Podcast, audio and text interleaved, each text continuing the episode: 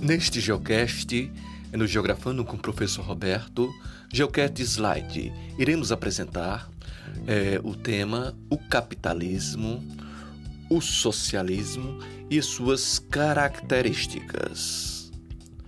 É, nós observamos através desse planisfério que os grandes, as grandes navegações propiciaram as principais potências é, europeias da época e plantar um sistema colonial em diversas regiões, em que as colônias é, tornaram-se fornecedoras de mão de obra escravizada de matéria e metais preciosos é, e os consumidores dos bens produzidos dos países europeus, metrópoles. O comércio de mercadorias e a exploração das colônias ao longo dos séculos XVI ao século XVIII possibilitaram a ampliação da acumulação de capital pela burguesia da metrópole. Observe o mapa abaixo e as principais rotas comerciais do período. Aí você percebe através das setas é, os colonizadores, as grandes metrópoles, Espanha, Portugal, né?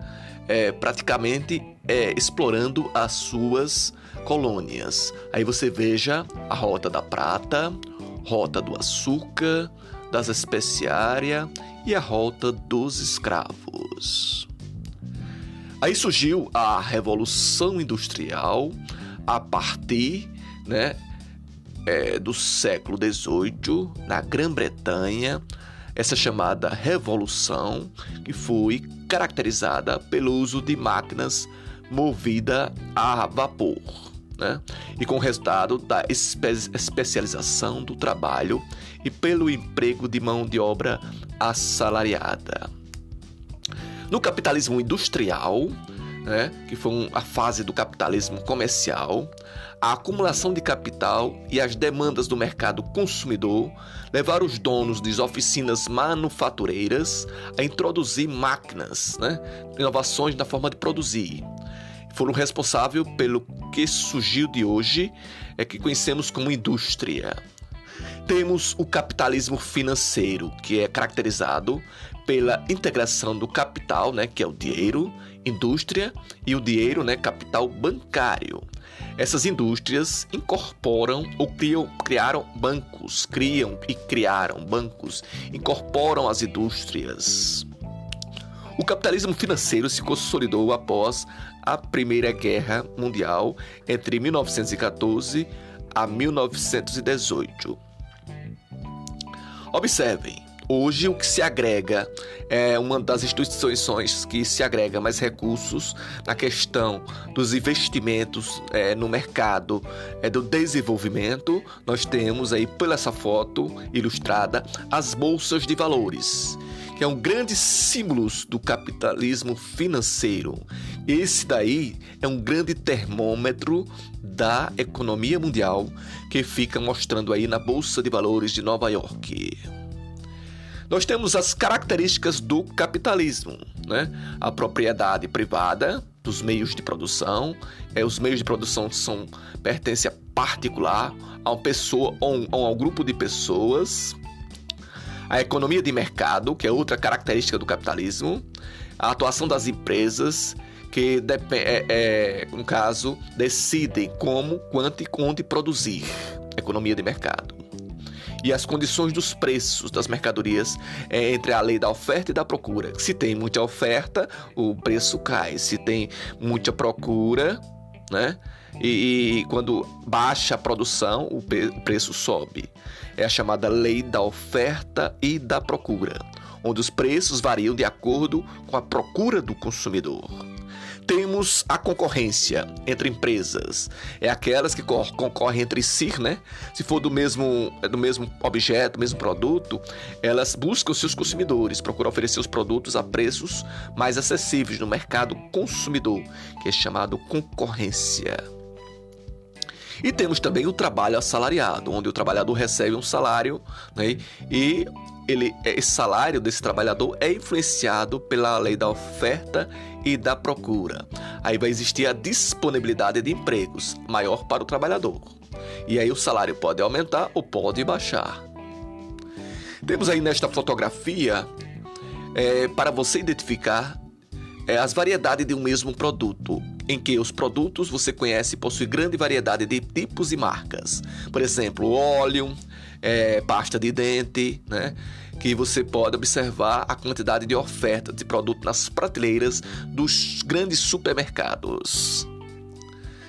E aí, para, para a gente finalizar e entender como funciona a economia, temos também um sistema chamado socialista. É um sistema de organização política social. O objetivo é construir uma sociedade sem classes e sem desigualdade. Para este fim, o sistema socialista defende a extinção, isso é, não existe a propriedade privada, onde o Estado é, passa a ter o controle da produção, para, é, para garantir a todas as pessoas é, a, a, distribuição justa de bens e serviços como saúde, educação, produtos, alimentos. Né? Mas infelizmente esse sistema não perdura no nosso globo terrestre. E aí, por sua vez, nós temos as principais características do socialismo, onde tem a adoção das seguintes políticas: estatizar, privatizar, controlada pelo Estado, economia planificada, onde segue uma planificação é, executada pelo Estado. O Estado é que decide como produzir, o que produzir pleno emprego, executa suas várias funções, diminuir para diminuir as desigualdades e a falta de emprego. O Estado tem como base garantir o emprego a todos, que é chamado pleno emprego. E o socialismo foi idealizado com um objetivo bem claro de eliminar as diferenças entre as classes sociais. Muito obrigado. É, dúvidas? Só é observar, ler, observar atentamente o nosso é, Slidecast, Geocast Slide, ou entrar em contato com o professor Roberto e também aproveitar e fazer a leitura no seu livro didático. Um grande abraço.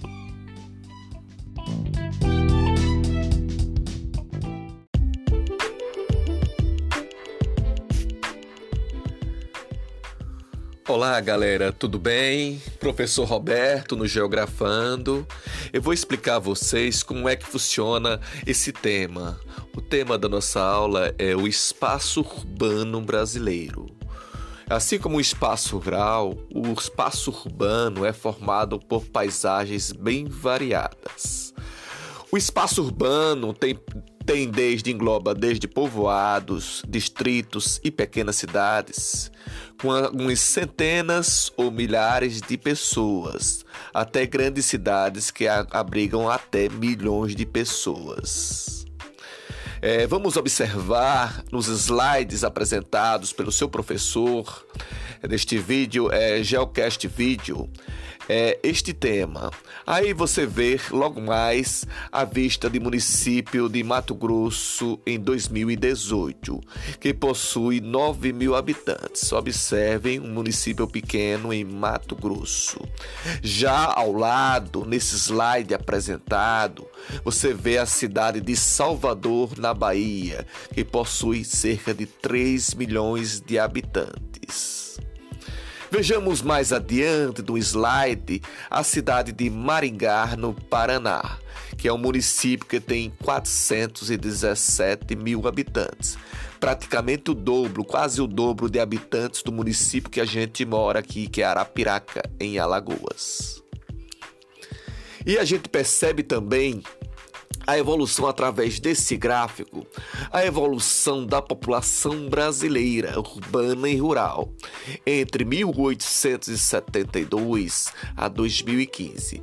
Você percebe que teve um processo de aceleração do número de pessoas é, em que saíram das áreas rurais e foram para as áreas urbanas. Pelo gráfico, você percebe que saltou é, de 1872 a 2015, saltou de 6 para 85% né? Então a população cresceu, a população em percentual. Observe o traço é, que, que está é, informando a população urbana e rural. Então isso implica dizer que a população urbana é, se acelerou né? O número de pessoas que saíram, êxodo chamado êxodo rural, saíram das cidades para as áreas urbanas é, foi um salto extorteante, como mostra o gráfico. No gráfico, vocês percebem que a população é urbana em 1872 saltou de 6 para 85, né? 85. Já rural é, deu uma queda de 94 a 15%. Isso implica dizer que cada 10 pessoas 10 pessoas, cerca de 8,5 estão morando hoje nas áreas urbanas e apenas é, uma pessoa e meia mora na área rural. Isso quer dizer que cada 10, 8,5 pessoas estão morando agora nas áreas urbanas. Além disso, percebemos que ah, o êxodo rural eh, favoreceu né, eh, com a industrialização nas cidades, as fábricas, os comércios, as empresas, contribuíram para o imenso contingente que as pessoas saíssem das cidades, eh, saíssem do campo para as cidades.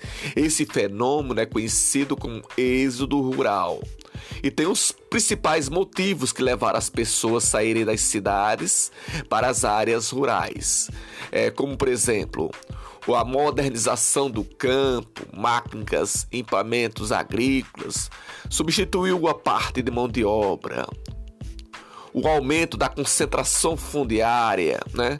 As pessoas, os pequenos proprietários, muitos agricultores perderam ou venderam suas terras para os grandes agricultores ou então para os bancos e a expansão dos direitos trabalhistas no campo, né? É, com a criação do Estatuto do Trabalhador em 1963, muitos proprietários rurais passaram a dispensar parte de seus funcionários como forma de reduzir os custos e com pagamento de benefícios. Então tá aí, gente é, a, a, diferença entre o urbano e o rural, né, as mudanças drásticas, onde as pessoas é, mesuraram mais é, é em relação ao trabalho, é, as oportunidades, né, a, a questão das ações motivadoras que levaram as pessoas saíram para cidades. Muito obrigado. Qualquer coisa você escuta novamente esse Joecast. Valeu.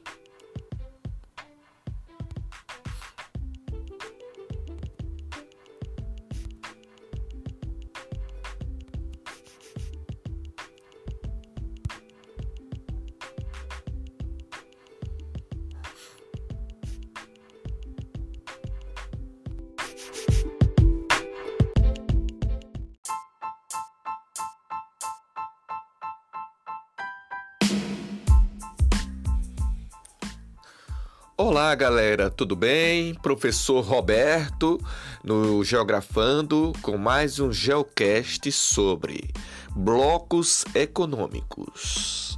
Então vamos ver, vamos compreender o que são blocos. Você sabe que as economias mundiais, ela qualquer país que seja, busca o desenvolvimento e fortalecimento de cada economia. Tanto os países pobres ou os países ricos, os chamados ricos desenvolvidos, e, e, pobres subdesenvolvidos têm adotado uma forma de fortalecer seu, seus círculos de amizades como uma estratégia para facilitar a questão dos fluxos, quer dizer, as mercadorias, vender as mercadorias que eles produzem, né? E a circulação das mesmas e do dinheiro. Para isso, esses países, eles firmam amizades coloridas, firmam acordos comerciais e econômicos. Isso para diminuir ou mesmo eliminar as barreiras alfandegárias entre os países membros. Então, os blocos econômicos servem como tipo de amizade colorida para fortalecer as economias entre a importação e exportação, quer dizer, uns vendem, outros compram, ou vice-versa. No slide apresentado que vocês estão visualizando, nós vamos observar os principais blocos econômicos. É, quando se você fala em blocos econômicos, são grupos de países integrados é, que negociam os seus produtos, né, que fortalece suas economias, onde vende a sua atividade, é, a mineração, os produtos que vêm da atividade agrícola, criação de bichos, plantios, a chamado, o chamado agronegócio. Então vamos vislumbrar e observar é, os blocos mais importantes. Temos aí é, é, a União Europeia, que tem a sigla UE, União Europeia, que fica praticamente no fronte dos 28 países é, é, fixados na Europa Ocidental. Vemos também aí o SEI, Comunidade dos Estados Independentes, né, que você percebe que fica no leste europeu. Temos também a APEC entre a China e a Austrália, que é a comparação econômica entre esses países da Ásia e do Pacífico. Temos a mais aí em, em laranjinha, em caso específico, os Estados Unidos, é a NAFTA, que é o Acordo de Livre Comércio da América do Norte, é, entre os Estados Unidos, Canadá e México. Mais em amarelo temos o nosso acordo, que é o chamado Mercosul, Mercado Comum do Sul. É, esse Mercado Comum do Sul é Paraguai, Uruguai, Argentina né, a composição. Em mais de 2017, a Venezuela foi suspensa do bloco por motivos políticos. E temos outros também, como é, na parte no lado oeste do, da América do Sul, o chamado Pacto Andino, onde esses países entre si é, vendem e compram suas mercadorias com maior efetividade. Então, esses, essas relação que a gente colocou aí em pauta é, são os principais blocos econômicos é, do, do mundo. Vamos observar por que e como surgiram esses grandes blocos, sabendo que é um processo recente. Estes processos é promover a integração desses países desde o século passado, como acordos econômicos que foram os primeiros, né, como a França, Alemanha, Itália, Bélgica, Holanda, entre outros. Foi os principais, foi os primeiros né, blocos econômicos que surgiram. Já nas décadas seguintes surgiram outras tentativas de integração entre a América Latina, que é do México para baixo, entre, entre eles Brasil, Argentina, Paraguai, Uruguai, a África, os países africanos e a Ásia. E hoje os países dos blocos econômicos se fortaleceram em 1990. Essa integração dos países dos blocos econômicos, já a partir da década de 90, com a integração econômica da União Europeia e a criação de outros acordos, como eu frisei, o NAFTA, o Mercosul, a PEC, entre outros, é, na fortalecimento dessa amizade colorida. Deste modo, para se integrar os países é necessário ter algumas características, quer dizer, em, é, a chamada a primeira característica, zona de livre comércio. O que quer dizer zona de livre comércio? Os países eliminam as barreiras tarifárias para estimular as trocas comerciais e investir entre si.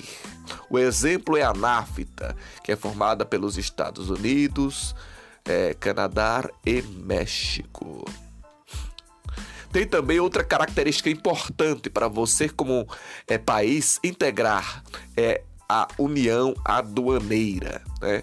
a zona de livre comércios, é o livre comércio, as barreiras alfandegárias suspensas, uma, uma, uma tarifa externa comum, quer dizer, os impostos, para as relações comerciais com outros países do mundo, os produtos importados pagam menos impostos e taxas para entrar em qualquer um dos blocos. O exemplo é o Mercosul, que o Brasil faz parte. Tem um mercado comum. Esta palavra mercado comum é o livre de comércio de mercadorias e de serviços a circulação de dinheiro de trabalhadores desses países membros, é, padroniza seus impostos e suas leis, suas regras, criam as suas instituições e órgãos supranacionais. Já na União Econômica e Monetária é um, um estágio mais completo entre os países. Né? Isso implica dizer que personalizam, padronizam sua política econômica, né? taxas de juros, inflação, endividamento, cria um banco central e único e substitui a sua moeda. Um exemplo dessa união econômica e monetária você percebe na União Europeia, que é o único bloco que atingiu o estágio da, da União Econômica e Monetária. Então você pode circular em qualquer país que seja dos 28 países da União Europeia e com uma moeda só chamada euro você pode comprar o que for necessário. Então é muito importante essa característica deste bloco bloco chamado União Europeia. Já os polos de poder econômico, segundo os slides apresentados, e as suas áreas de influência. Você percebe aí neste gráfico, nesta que os Estados Unidos têm uma área de abrangência, que é todo o segundo maior continente do mundo, chamado continente americano. Observem as suas áreas de influência. Já, no, já na União Europeia, neste grande bloco, né, chamado União Europeia, ele tem essa área de abrangência, praticamente toda a África, toda a Europa Ocidental, né, o bloco é, é formado, é, tem essa área de abrangência no final do século XX. Já o Japão ocupa a parte da Ásia. Você percebe que o Japão tem a sua área de influência entre a Ásia, Coreia do Sul, Austrália, né? Toda a parte que cabe a parte do novíssimo mundo chamado Austrália, Nova Zelândia e as suas ilhas e sua volta. Isso é a sua área de poder econômico, de influência. Já no mapa seguinte, um mapa chamado Países que compõem o G20 mostra as maiores economias do mundo. No caso, é, Canadá, Estados Unidos, é, Brasil, Argentina, Inglaterra, França, Alemanha, Turquia, Itália, Arábia Saudita, Índia, China, Rússia, Austrália, Indonésia, Japão África do Sul. Então, são os países que compõem o chamado G20, grupo dos países mais ricos do mundo. Esta é a relação nominal. Observe que o Brasil está inserido na América. Brasil, Argentina e México fazem parte da América Latina. Já Estados Unidos e Canadá faz parte da América do Norte. Já no bloco que compõe a Europa, você observa aí o Reino Unido com a Inglaterra, França, Alemanha, Turquia, Itália e Arábia Saudita, né? Você percebe que todos próximos. Já a Rússia, você percebe da dimensão territorial deste país, que é gigante. Então tá aí, gente. Isso aí foi um Geocast slide para você compreender melhor este assunto. Espero que vocês tenham contemplado. Aproveite tanto o slide quanto também é, o, é, a nossa aula, nossos vídeos colocados para você fazer a elaboração do necessário nesta atividade. Muito obrigado pela é, pelo entendimento. Um abraço e continue geografando com a gente.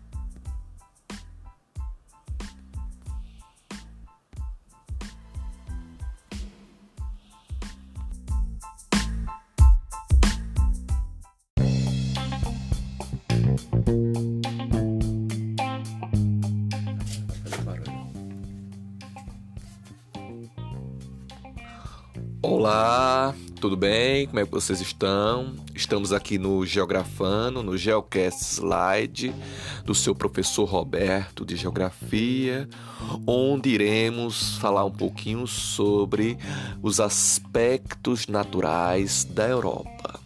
Vamos perceber, vamos observar através dos slides apresentados que a Europa é o segundo menor continente do planeta, né?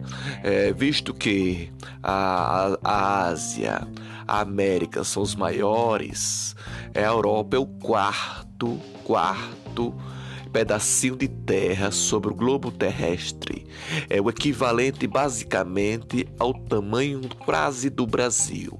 A Europa com 10 milhões de quilômetros quadrados, né? observando, comparando com o Brasil com 8 milhões e meio.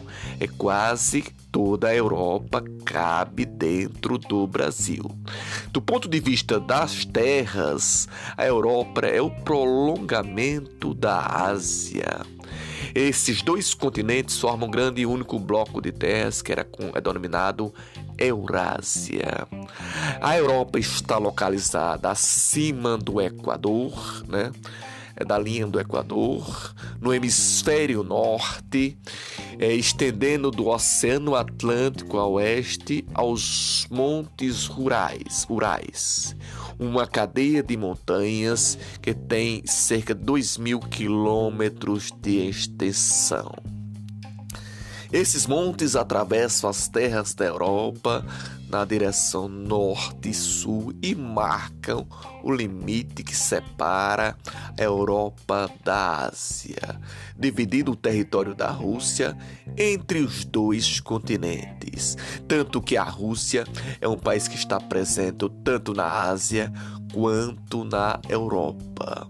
E aí nós temos também os seus limites ao norte é, ao continente europeu tem o Oceano Glacial Ártico e ao sul o Mediterrâneo. Então, o nosso tema é aspectos naturais deste quarto maior continente do mundo. Temos a divisão política ilustrando todos os países que fazem parte da Europa.